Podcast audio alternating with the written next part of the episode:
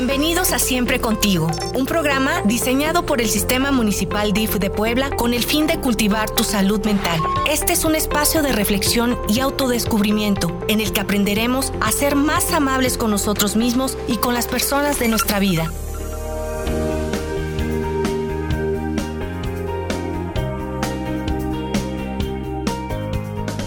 ¿Qué te pasa?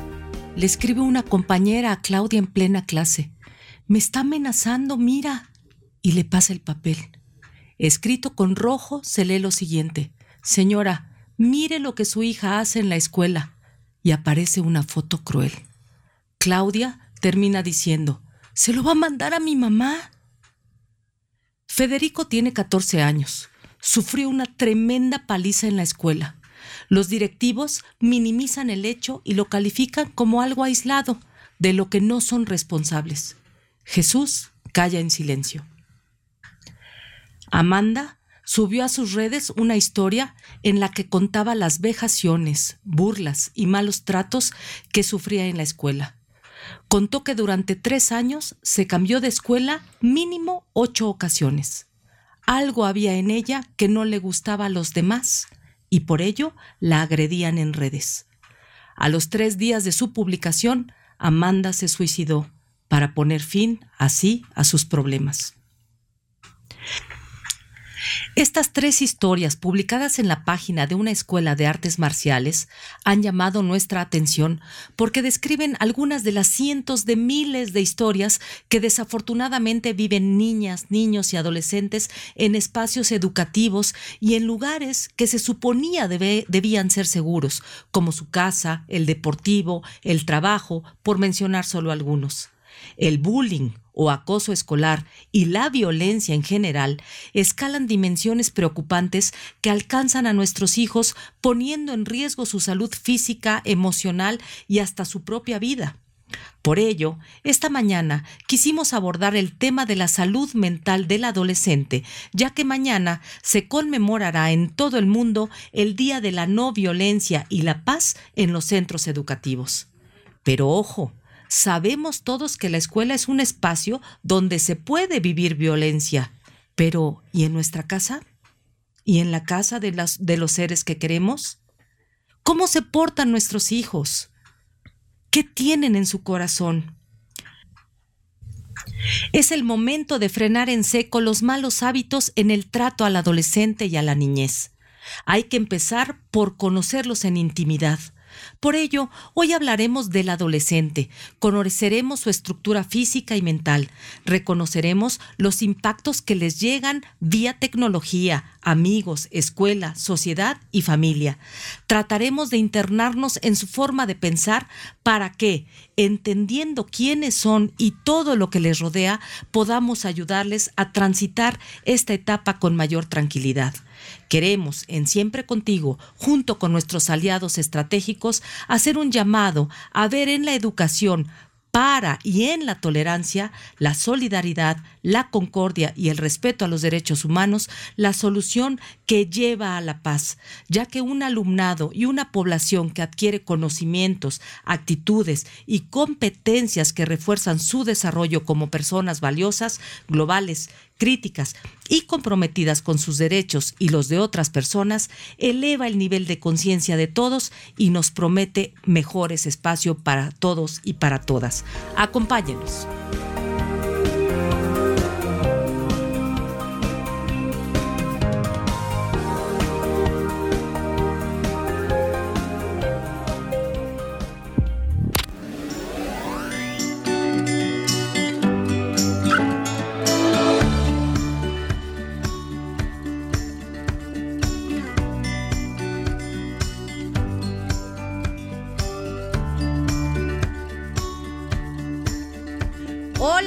Domingo, esta fría mañana. Muchísimas gracias por levantarse con nosotros. En verdad, muchas, muchas gracias, Lupita. Buenos días. Hola Lili, buen día. ¿Cómo amaneces hoy? Feliz de estar aquí en Siempre Contigo. Muchas gracias, Leo, en los controles y a Moni Zárate como productora.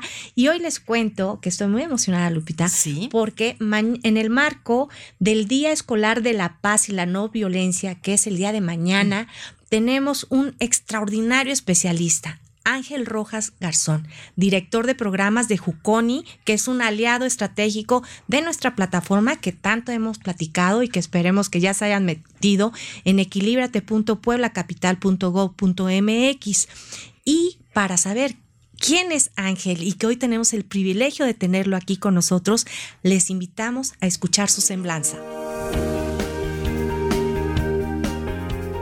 Rojas Garzón es licenciado en Psicología por la Escuela Superior del Golfo de México. Desde hace más de 14 años ha trabajado en la atención e intervención hacia familias que viven violencia familiar. Parte de su vida profesional la ha desempeñado en el servicio público en el Sistema para el Desarrollo Integral de la Familia, primero como coordinador de salud mental y posteriormente como director de la Clínica de Prevención y Atención al Maltrato del Sistema Municipal DIF de Tepanco de López dándole atención a la población vulnerable, víctima de violencia por medio de acompañamiento terapéutico, asesoría legal y canalización institucional. También realizando campañas de prevención colaborando con otras dependencias gubernamentales, centros educativos y de salud. Colaboró en el programa EXE Comunitario como coordinador de proyecto, realizando campañas de integración comunitaria y rescate de espacios públicos en centros educativos y centros comunitarios. Labora en Fundación Juconi México AC desde hace siete años atendiendo a familias, niños, niñas y adolescentes en situación de alta vulnerabilidad, incluyendo condiciones de movilidad y refugio, colaborando con especialistas en temas de trauma, apego, cuidados alternativos y protección a la infancia y la adolescencia. Actualmente se desempeña como director de programas Juconi a cargo de un equipo multidisciplinario que trabaja brindando servicio a distintos perfiles de atención.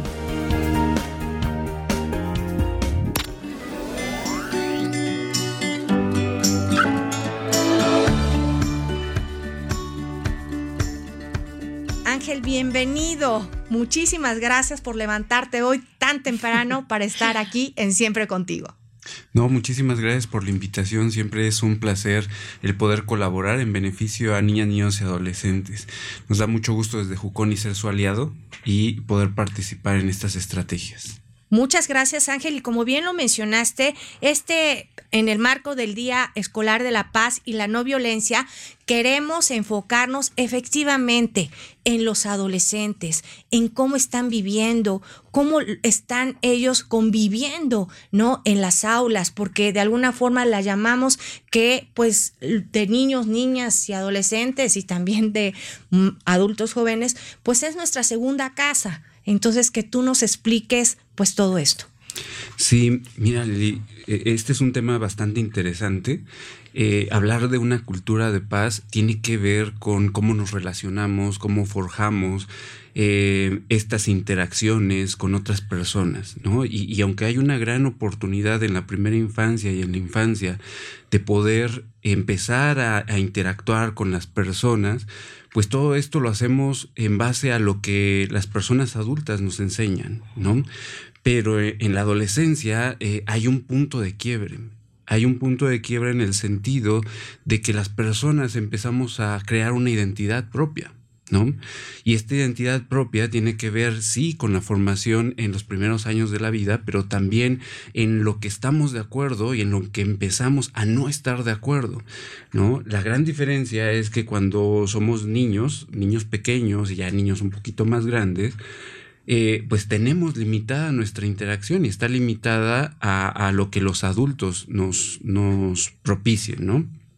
Pero ya cuando somos eh, adolescentes, cuando empezamos a tener cierta autonomía, pues va a depender ya en gran medida de nuestras decisiones, ¿no? Entonces, eh, la adolescencia, aunque la Organización Mundial de la Salud eh, cataloga que empieza a, los 10 años y puede terminar a los 19 años, pues está dividida eh, en dos grandes fases, ¿no? la, adolescencia temprana, que va de los 12 a los 14 años, y ya la adolescencia tardía, que va de los 15 a los 19 años. Y aquí pasan cosas bien interesantes, ¿no? Además de las cosas que son evidentes, ¿no? Como los cambios físicos, como eh, los cambios hormonales, eh, las conductas, que también son algo evidente. Hay cosas que suceden también en el mundo interno, ¿no? y, en cómo eh, procesamos las experiencias, las, las hilamos con las emociones, con las sensaciones. y vamos construyendo nuevas ideas, nuevas formas de poder ver el mundo en general. ¿No? Entonces, esto es, se vuelve en, una etapa de transición, una etapa de transición eh, en la cual dejamos de ser niños, dejamos de estar cuidados, dejamos de jugar, dejamos de ver, de vernos como seres a los que nos tienen que proteger y empezamos a convertirnos en jóvenes, en adultos que tienen que tomar decisiones, que también tienen un rol distinto con distintas responsabilidades, ¿no? Y esto puede significar una crisis, ¿no? Una crisis bastante importante en la que a algunas personas se nos hace más fácil transitar y a algunas personas pues se nos hace más difícil. Y eh, no quiere decir que esté directamente relacionada con cómo nos fue con la infancia, ¿no? en, en la infancia pudimos haber pasado por situaciones difíciles, complicadas, y la adolescencia puede ser una oportunidad de desarrollar otro tipo de habilidades, ¿no? Eh, o todo lo contrario. Puede ser que la infancia la hayamos vivido muy bien, ¿no? Y de repente empiezan a suceder cosas a nivel personal, a nivel familiar, a nivel social, que nos coloca en una situación de alta vulnerabilidad, ¿no? Y, como muestra eh, un botón, eh, la pandemia, ¿no? La pandemia nos puso el reto de poder interactuar desde formas distintas. ¿no? Y en una etapa en la cual las interacciones son muy importantes, más que los cuidados, ¿no? Las interacciones con los pares, las interacciones con el ambiente, eh, y pues no poderlo hacer, porque estamos limitados al hogar, o bueno, estuvimos limitados al hogar y a las interacciones que se dan dentro del hogar, eh, pues significó una, una, crisis bastante importante. Y aunado a esto, pues el salir de la pandemia eh, implica muchísimas más, más cosas, ¿no? No quiere decir que se terminó la pandemia, se terminó el encierro y ahí se terminaron las dificultades, ¿no? Sino que más bien saliendo de estas medidas sanitarias, pues nos enfrentamos a, la dificultad de ahora cómo me relaciono, tengo cambios físicos que no sé si van a ser aceptados por mis pares, eh, hay cambios a nivel familiar, he tenido pérdidas, pérdidas significativas con las cuales no he podido lidiar, ¿no? Y que ahora los voy a tener que lidiar eh, bajo un contexto distinto, ¿no? Sí. Sí, sí, me parece que, que un adolescente justo está en una etapa en donde vienen cambios que ni siquiera un adulto desea, como que ya cuando uno es adulto y tiene la madurez, como que empiezas a pensar las cosas, pero es en la adolescencia cuando empiezan a llegar todo lo que tú dices, eh, tu identidad, las transiciones, los dolores, las empezar, empezar a soltar a la familia, soltar el cuidado, y me parece que es una etapa en donde estamos muy vulnerables, nuestro corazón está chiquito, nuestra mente no está todavía tan madura como para poder decidir, y sin embargo la vida nos obliga a que sea en ese momento cuando empecemos a cambiar, ¿verdad? ¿Qué, prueba tan difícil tenemos todos como seres humanos de pasar de ser niños a esa adolescencia y esa juventud? Justo eso es lo que queremos compartirles hoy, que no la lleva nada fácil un adolescente. Entonces, ¿qué les parece si empezamos a entrar en materia? Vamos a hacer una pausa comercial, vamos a nuestro primer corte, regresamos a seguir platicando del tema.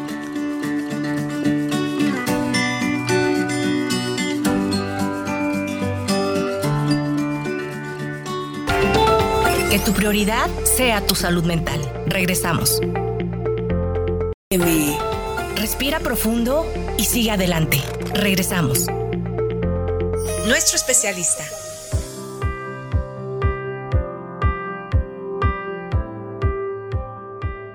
Regresamos, pues muchísimas gracias. Estamos platicando con nuestro especialista invitado, nuestro socio estratégico que pertenece a Juconi, Ángel. Muchísimas gracias. Estamos hablando del Día Escolar de la Paz y la No Violencia, que será el día de mañana, y es algo muy importante que nuestros adolescentes lo estamos hablando y desmenuzando, ¿no? Porque también esto, el eh, tema de bullying, del famoso bullying, se vive desafortunadamente en todas las etapas escolares desafortunadamente.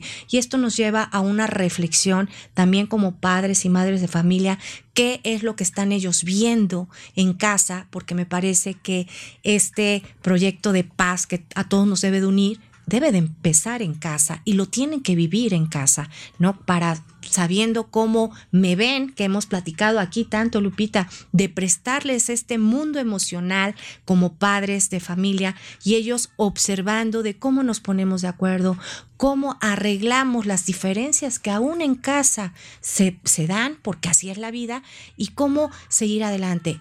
Y una de las cosas, el tema de la adolescencia, su propio nombre lo dice, adolecen, están, como bien lo mencionaste Ángel, están en este proceso, ¿no? De, pues, de construcción de su propia identidad y de sus propias decisiones, porque se den en, la medida de, se están dando cuenta que con sus decisiones, pues están también perfilándose para qué futuro quieren tener. Pero desafortunadamente al adolecer, al no tener esa conciencia, no es que no quieran, es su etapa. Y ahí es donde los adultos tenemos que saber a qué se enfrentan, qué se están enfrentando interiormente y exteriormente con estos riesgos psicosociales que hoy obviamente pues tú nos dirás.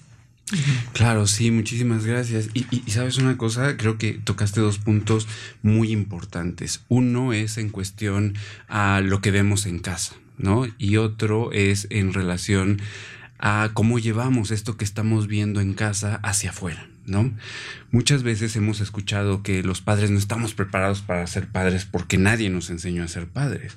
Eh, y bueno, la realidad es que sí, o sea, la forma en la que vimos que se relacionaban nuestros padres es como nosotros tenemos una idea más o menos de, de cómo serlo. ¿No? Lo mismo pasa con los adolescentes, ¿no? Lo mismo pasa con todas las personas.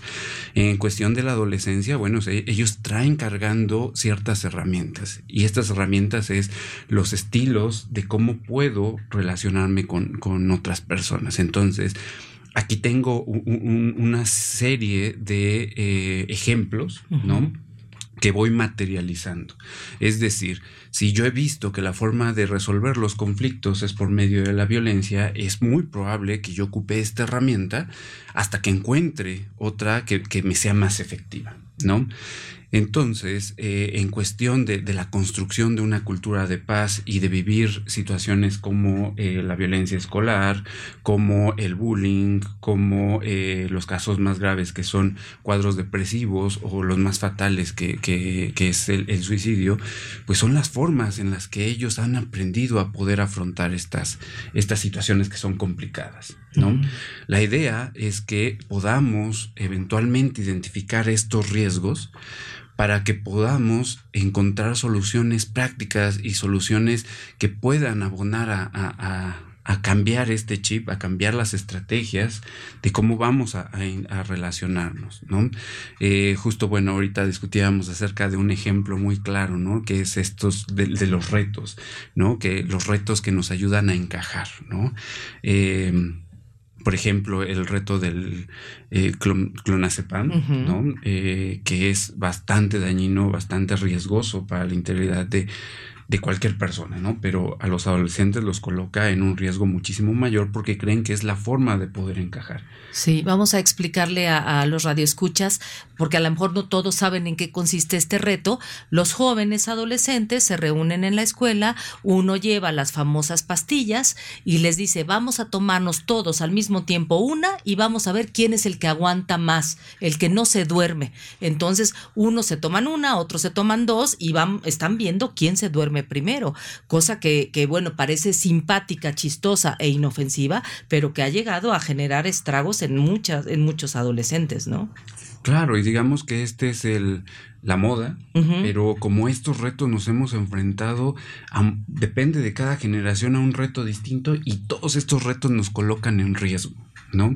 Pero es con la misma finalidad, o sea, pertenecer a, un grupo, generar identidad, generar filiación con, con, con, las personas que me rodean, ¿no? Porque esto me coloca eh, como parte de, ¿no? Y si no soy parte de mi familia porque estoy tratando de separarme de este modelo y encontrar otros modelos que se, se adhieran más a, a, a, a mi a, mi construcción de creencias y, mi construcción de deseos y mi construcción de, de habilidades, bueno, pues entonces e, este es el medio, ¿no? Pero también hay otros medios, por ejemplo, las adicciones, que también es un riesgo bastante latente, que está en, en, en tendencia desde hace muchísimo tiempo. ¿no?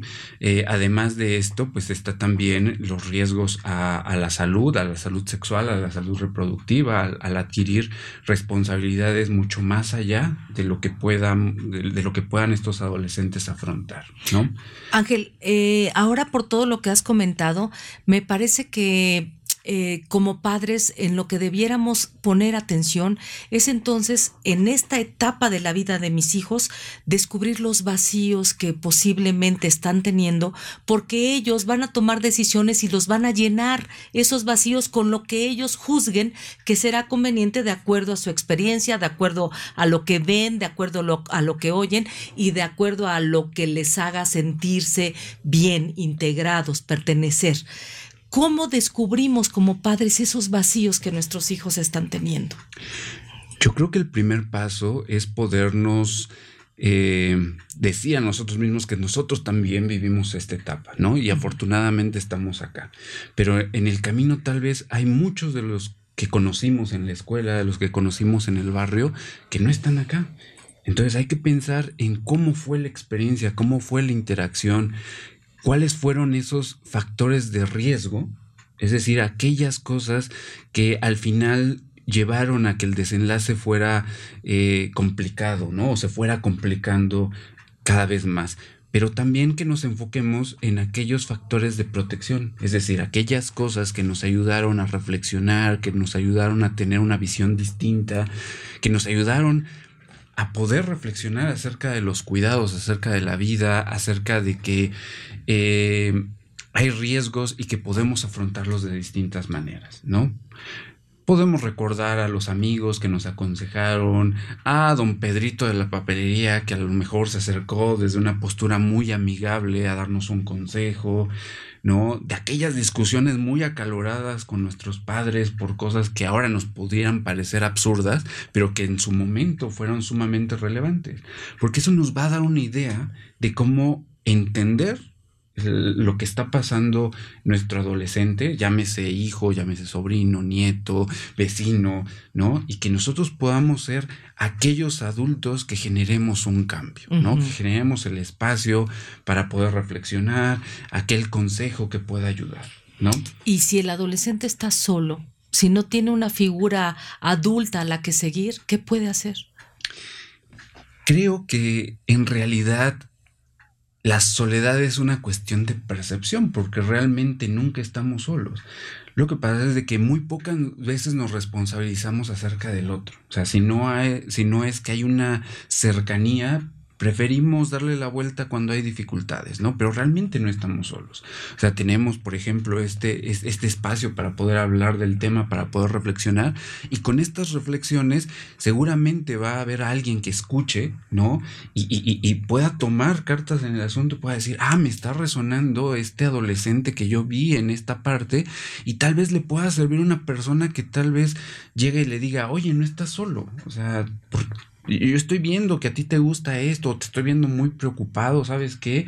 Eh, puedes contar conmigo. O sea, entonces no estamos realmente solos. Pero se los tenemos que decir, ¿no? Porque parte, parte de, de, de, lo que está transitando el adolescente, pues es pues esa confusión, si queremos llamarle de alguna forma, ¿no? Interna y luego externa. Y hoy con toda esta violencia, ¿no? Por todas partes que la, que la vemos, la palpamos, pues para él también es complicado como ubicarse que no está solo, pero en sí se siente solo. Y digo, no sé tú cómo la pasaste, Ángel, o tú, Lupita, pero sí te sientes sola. O sea, es una realidad. O sea, a lo mejor como tú dices, es un tema de percepción, pero es parte natural y qué importante que lo sepamos los adultos, ¿no? Porque a lo mejor y decimos, ay, está muy rebelde, es un grosero, una grosera, pero es que entendamos todo lo que en su mundo interior está transitando y que necesita de nosotros y también poner mucha atención de tratar, porque tampoco es que cuenten mucho, qué está pasando en la escuela, ¿no? Y que por una vez entendamos todos, ¿no? Todos los que tenemos la obligación de acompañar a nuestros adolescentes, porque depende mucho de esta etapa de lo que ellos se perfilan para el adulto que van a llegar a ser. Entonces, que el acoso es una conducta violenta, continuada, a menudo planificada y perversa que genera una progresiva destrucción de la autoestima, el equilibrio emocional y la salud mental y física de las personas que son acosadas. Entonces, qué difícil y de veras se me estrujaba el corazón cuando escuchaba la entrada del programa, ¿no? De cuántos niños no se les cree, a cuántas niñas no se les cree que están siendo acosadas. En verdad, esto me parece que es una reflexión para todos, ¿no? Para las instituciones educativas, pero también los padres de familia que posiblemente, como lo decías, no te dicen, oye, este, tu, tu hija, tu hijo eh, está acosando. No, ¿cómo? ¿No? Y queremos, o sea, en lugar de afrontar, en decir, a ver, ¿por qué? ¿A partir de dónde? ¿no? A partir de una reflexión profunda posiblemente de cómo nos relacionamos en casa y que para él les es muy fácil relacionarse con sus iguales de igual forma. Entonces, posiblemente o posiblemente no, ¿no? Que tengan compañías que en lugar de preferir, que me acosen, mejor yo soy amigo de los acosadores. ¿No? Entonces esto se vuelve verdaderamente complicado y que los, los adolescentes hay veces que no están viendo una salida a ello. Sí, y, creo que, eh, este tema acerca de, el acosador, ¿no? También es muy importante porque es una cuestión también de, de poder, ¿no? Es decir, cuando yo ejerzo el poder, ¿no? También estoy manejando en mis términos la pertenencia, ¿no? Entonces creo que eh, esta invitación a, ser sujetos activos en esta problemática es para darle atención y escucha no solamente al que es acosado, ¿no? Sino también al acosador. Sí. Vamos un corte, ¿les parece muy bien? y regresamos con esta importante charla porque en verdad me parece, lo hemos dicho, siempre podemos ser parte de la solución y no del problema, ¿no? En esta cultura de paz que todos debemos estar llamados a vivir. Regresamos. Respira profundo y sigue adelante. Regresamos. No esperes a estar bien para estar bien. Regresamos. Hablar sana.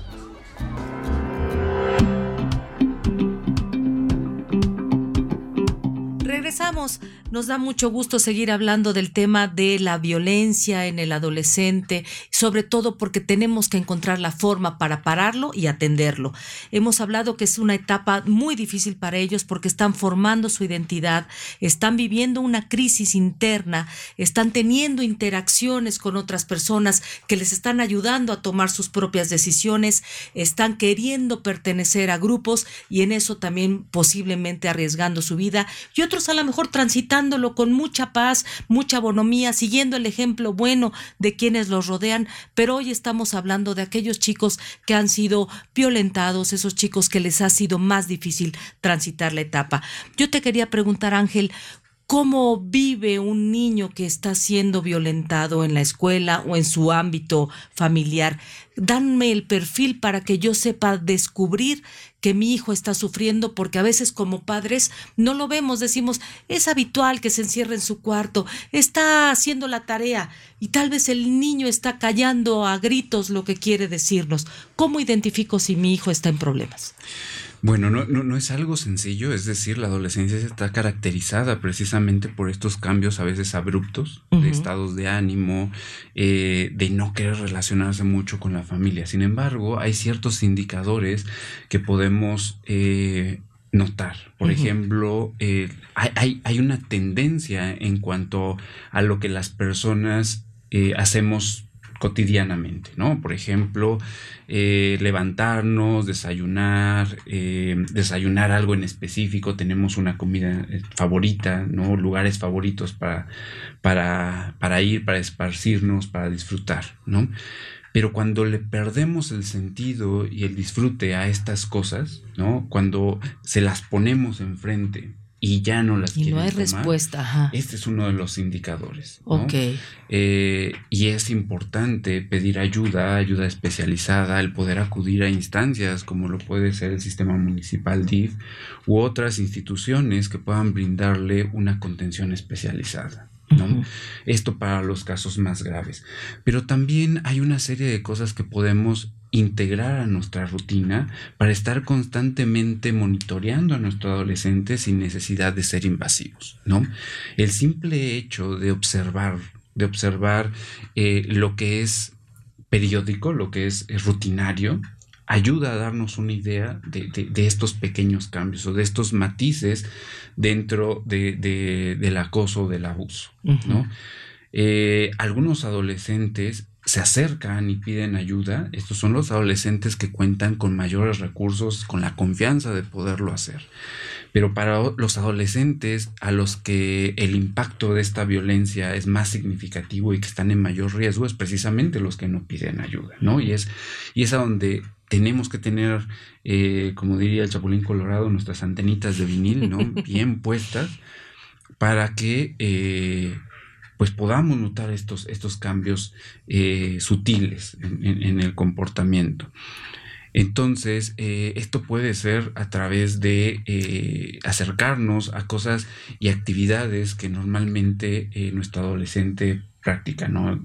Por ejemplo, pues nuestro adolescente tiene la costumbre de salir eh, a la esquina con sus amigos todos los días, ¿no? De, de 6 a 7 de, de- de la noche, ¿no? Entonces yo puedo salir a la puerta de mi casa y simplemente observar, ¿no? Observar por cinco minutos cuáles son las interacciones, ¿no?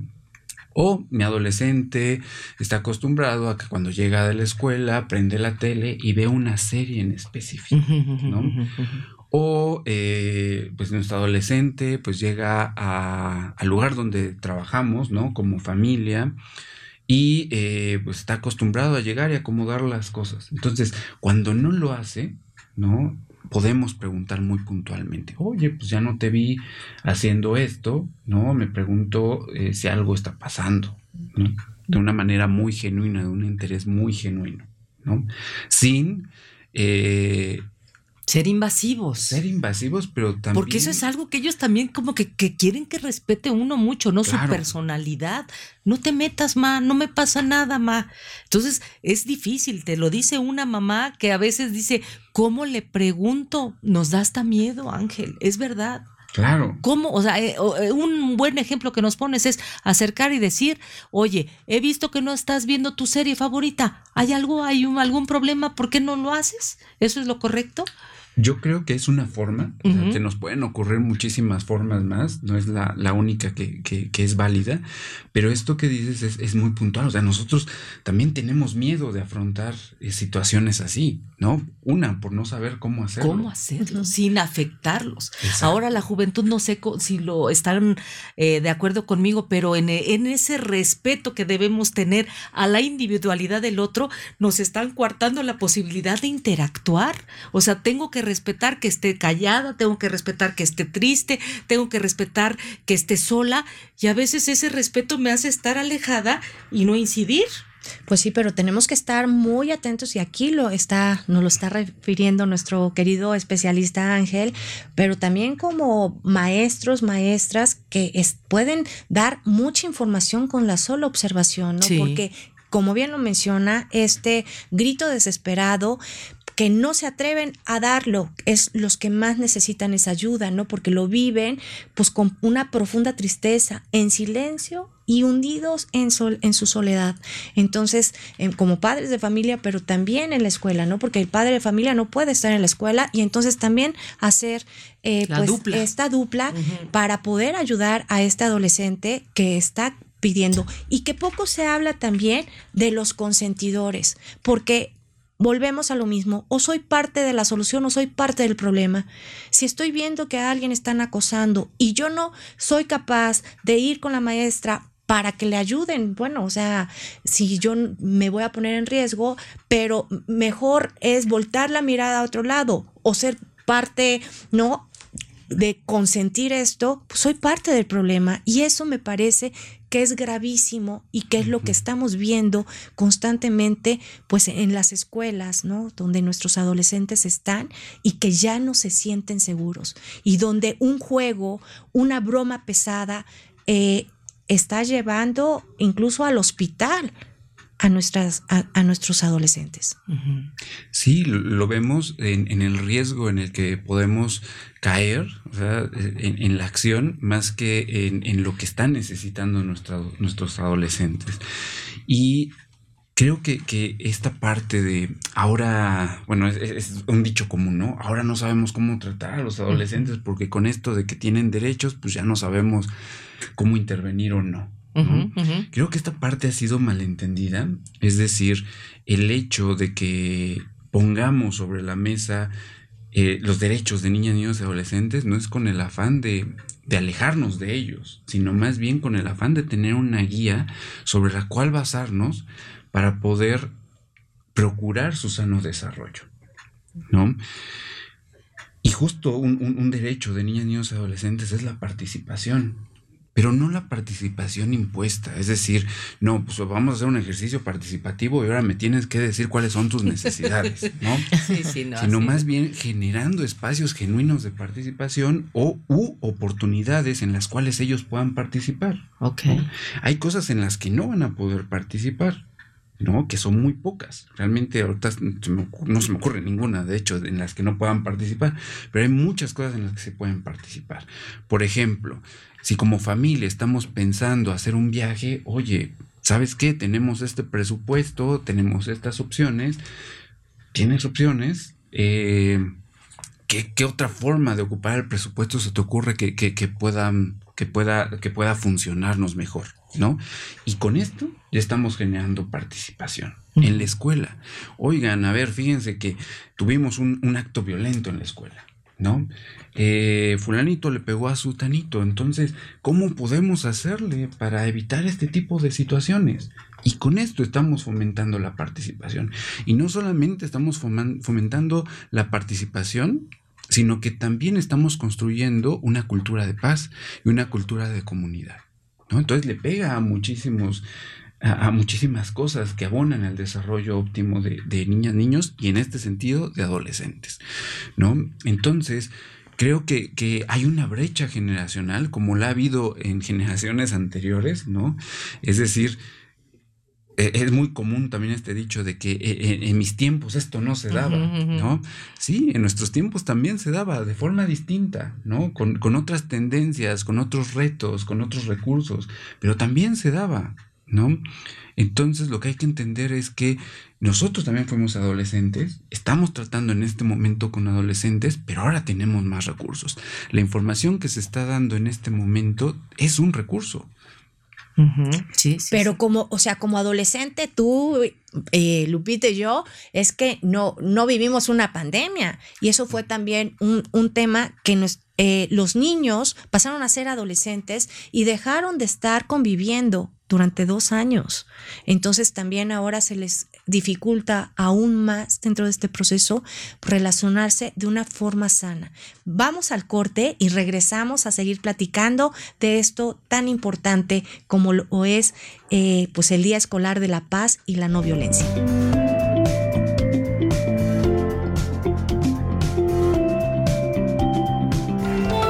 Que tu prioridad sea tu salud mental. Regresamos. Consiéntete. Este es tu espacio. Regresamos. Mente a la obra.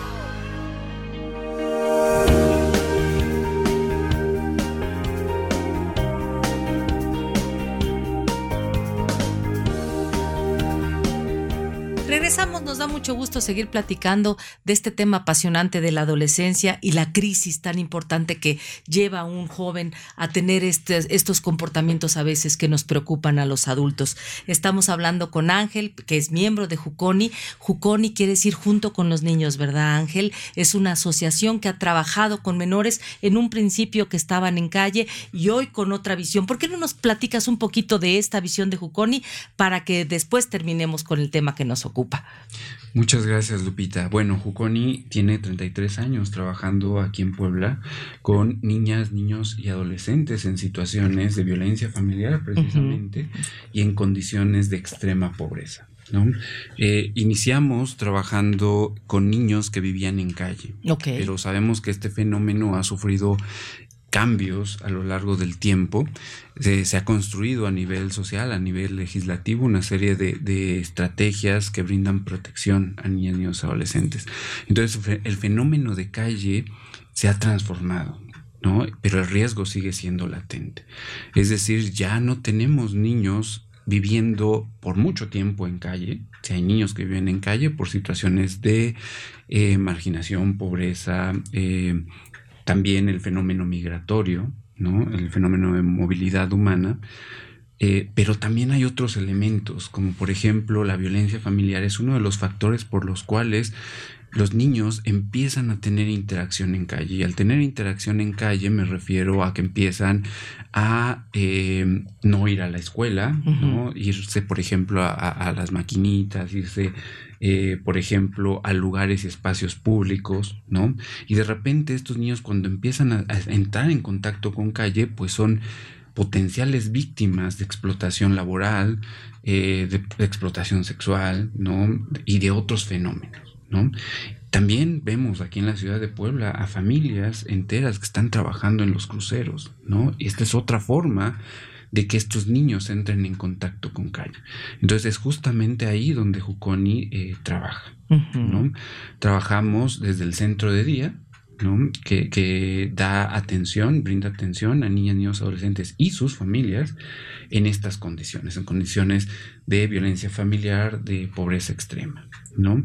Y a partir de áreas especializadas en primera infancia, en edad escolar, en atención a adolescentes y jóvenes, bueno, brindamos una atención eh, sistémica. Esto quiere decir, atendemos a los niños, a las niñas, a los, a los adolescentes, pero también a sus familias, y a su contexto. Ok, ok, lo que genera mejores resultados, ¿no? Que es justamente lo que creo que tenemos que hacer en el tema del adolescente que es víctima de violencia, involucrarnos todos. Parece ser que ese es a donde tenemos que llegar hablando de paz, hablando de, de darles un mejor ambiente, pero con la participación de todos, no omitiendo mi responsabilidad como padre, mi responsabilidad como maestro, mi responsabilidad como amigo, aunque tenga yo la misma edad que el adolescente, hay amigos que tienen un poco más de conciencia y hay amigos que también nos pueden llevar un camino equivocado. Entonces me parece que justo es la participación de todos lo que nos lleva a tener mejores resultados. Ángel, ahora que hemos hablado de este tema y que nos, nos mueve a la conciencia, ¿Cómo podemos ejercitarnos en ser mejores padres y mejores maestros? ¿Qué tenemos que hacer para ver a nuestro adolescente y abrir su intimidad? Que nos ha costado mucho trabajo, ya lo sabemos, pero ¿cómo podemos tener un mensaje eh, esperanzador en el trato del adolescente y llevarlos a mejores puertos? Bueno, yo creo que en este sentido es muy importante, uno, la observación. Eh, dos, la empatía, ¿no? O sea, ya teniendo este marco de entendimiento acerca de la construcción de la identidad en la adolescencia, eh, pues ya tenemos un, caminito, ¿no? el, recordar que nosotros también fuimos adolescentes, que también tuvimos y estuvimos en, riesgo, pero que también tuvimos personas que, nos apoyaron, que nos brindaron orientación, nos, nos, brindaron soporte, pues que ahora a nosotros nos corresponde ser ese soporte y ser ese apoyo, ¿no? A lo que invito es a la reflexión, ¿no? Antes de la acción, que podamos detenernos un poquito para analizar estas dos, estos dos factores, ¿no? El factor de la información y el factor de la empatía. ¿No? Y a través de esos ojos, observar, no solamente ver, o sea, no solamente percibir lo que está sucediendo a través de la vista, ¿no? Y tener que regresar a una acción inmediata, sino más bien observar, es decir, dirigir nuestro pensamiento, dirigir eh, nuestro sentido de la vista a algo que está pasando, reflexionarlo y entonces después poder actuar. ¿No? Porque esto nos va a ayudar a ser más precisos en las respuestas a situaciones complicadas, ¿no? Eh, cuando somos reactivos, tenemos mayor margen de, equivocación, ¿no? Cuando somos reflexivos, podemos intencionar mejor, mejor. Y, y, de mejor forma. Y también podemos manejar los recursos con los que contamos. Y ojo, o sea, cuando digo recursos no solamente me refiero al dinero, sino me refiero al tiempo, me refiero a las personas que conozco, me refiero a los espacios, me refiero a todas esas cosas que nos ayuden a darle solución a, a, los problemas, ¿no? Entonces, cuando tenemos situaciones de riesgo, ¿no? Que ya dijimos un poco cómo podemos identificarlas, los cambios de rutina, los cambios de gusto, los cambios bruscos en, en, estas dos cosas, pues ya son indicadores de alarma, ¿no? Entonces, un recurso puede ser el brindar soporte, un recurso puede, puede ser dedicarle tiempo y atención al adolescente con la intención de que eventualmente nos cuente qué es lo que está pasando, ¿no? Esto que decías hace rato, Lupita, de no ser invasivos, sino más bien ser genuinos en el interés que tenemos ser genuinos en la preocupación, ser genuinos en la ignorancia. no necesariamente tenemos que saberlo todo y tenemos que dar respuesta a todo. Claro. Muchas veces el incluir al adolescente, a nuestro adolescente, en la solución del conflicto va a ayudar más a que nosotros eh, digamos esto es lo que va a hacer y esto es lo que va a pasar y esto es lo que tienes que hacer, ¿no? Más bien decir, ¿sabes qué? Tengo miedo. Me preocupas. preocupa, tengo miedo, ¿no? sé cómo hacerlo, pero estoy aquí junto a ti. Vamos a sacarlo. Exacto, o sea, ¿tú, ¿tú, qué piensas? ¿Cómo crees que podemos hacerlo? Yo te puedo ayudar a pensar, pero estoy aquí para ti, ¿no? Entonces, eh, pero esto puede partir del, genuino, de la genuina preocupación, del, de la genuina, eh, del, del genuino sentimiento de, no saber qué hacer y no saber cómo actuar. Con esto que nos comparten, recuerdo las palabras de Francisco, ¿no? Donde, eh, bueno, el Papa Francisco nos dice que el diálogo es la vía de la paz, porque el diálogo favorece el entendimiento, la armonía, la concordia y la paz. Correcto. Entonces, un líder internacional que nos invita al diálogo. Y me parece que como padres de familia también invitarnos a conocer más a nuestro adolescente, ¿no? Que en el momento oportuno, como bien nos los mencionas, Ángel, sin ser invasivos, tratar de conocerlo más y lo más importante es saber cómo, cómo él se siente amado, ¿no? Porque me parece que el amor, abrazar con amor y el amor será para todos el arma más importante que tenemos para librarnos de muchas cosas, ¿no? Y que se sienta amado y en cualquier momento que él lo elija, sepa que estamos ahí para él. Claro, sí, sí, sí, sí. Y creo que el, poder eh, brindar el amor que este adolescente está necesitando eh, podría ser más provechoso si sabemos qué tipo de amor está, está requiriendo, ¿no? Entonces, pues dentro de las recomendaciones es poder integrar a, nuestra, a nuestro día a día por lo menos cinco minutos para poder observar a nuestro adolescente. Simplemente la observación. o sea, no es necesario el, sentarnos a platicar con él, ni el estar ahí junto a él, o, desde una mirada así eh, juiciosa, Sino que simplemente observar, observar cómo se mueve, observar qué es lo que hace, qué es lo que le gusta, qué es lo que le disgusta, ¿no? Porque esto ya nos va a dar una idea más precisa de cómo poder reaccionar ante sus necesidades. Fíjate que yo he hecho una lista con todos los eh, consejos que nos has dado.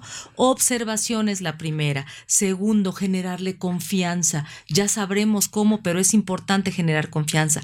Tercero, involucrarnos e involucrarlos en las tomas de decisiones. Cuarto, participar. Quinto, ir a la reflexión. Y sexto, ser responsables ambas partes de lo que nos está ocurriendo para que entonces podamos fomentar esa necesidad mutua de sentirnos escuchados, de oír y de trabajar para la resolución de problemas y así llegar a la tan anhelada paz que ha sido el tema de, de este día, ¿no? Como que siento que no, no hemos puesto la mirada en el adolescente. Hemos visto mucho a la mujer, hemos visto mucho al adulto mayor, hemos visto mucho a las personas con discapacidad y nos hace falta ver al adolescente. Creo que el grito que ahora nos ha llegado a través de todo lo que pasa en redes, ese cutting, ese llamado a hacer el reto, ese quiero pertenecer, hoy nos demuestran que hay un llamado que nos tiene que mover la conciencia para verlos, para escucharlos y para trabajar en su paz, en su bienestar y en esa identidad que están formando y que necesitamos nosotros colaborar para fortalecer, ¿verdad? Claro que sí. Pues muy interesante todo el programa. Muchísimas gracias, Ángel. Obviamente a Juconi, que es nuestro aliado estratégico en la plataforma. También lo pueden encontrar, se los voy a repetir, en equilibrate.pueblacapital.gov.mx y ahí va usted a encontrar muchísimos materiales, no solamente como padres de familia, también como maestros, pero también para adolescentes, inclusive para niños. Entonces, por supuesto que queremos hacer pues esta gran alianza entre todos para lograr esa cultura de paz que tanto anhelamos y obviamente que vemos que tanta hace falta. Entonces, pero que todos, la buena noticia es que todos podemos, ser parte de ella. Entonces, deseándoles un extraordinario domingo en familia y pues fomentando pues muchísimo con todo ese amor pues este, esta cultura de paz. Así es. Ángel, te agradecemos infinitamente haber estado con nosotros. A ustedes también el favor de su sintonía. Ojalá que este programa nos lleve a ver a nuestro adolescente. Todos tenemos un adolescente en casa, sea nuestro vecino, sea nuestro hijo, sea a lo mejor el sobrino, nuestro ahijado. Hay que verlo. Hoy la invitación que Ángel nos hace es a observar. Vamos a observar, a levantar esas antenitas del chapulín colorado y a ver cómo nos necesitan. Si nos necesitan solidarios, amables, responsables, callados, presentes, o, cómo es que cada uno de ellos nos necesita para poder continuar. Muchas gracias a Ángel por haber estado con nosotros y los esperamos el próximo domingo en punto de las 7 de la mañana para tener otro programa más siempre contigo. Hasta pronto.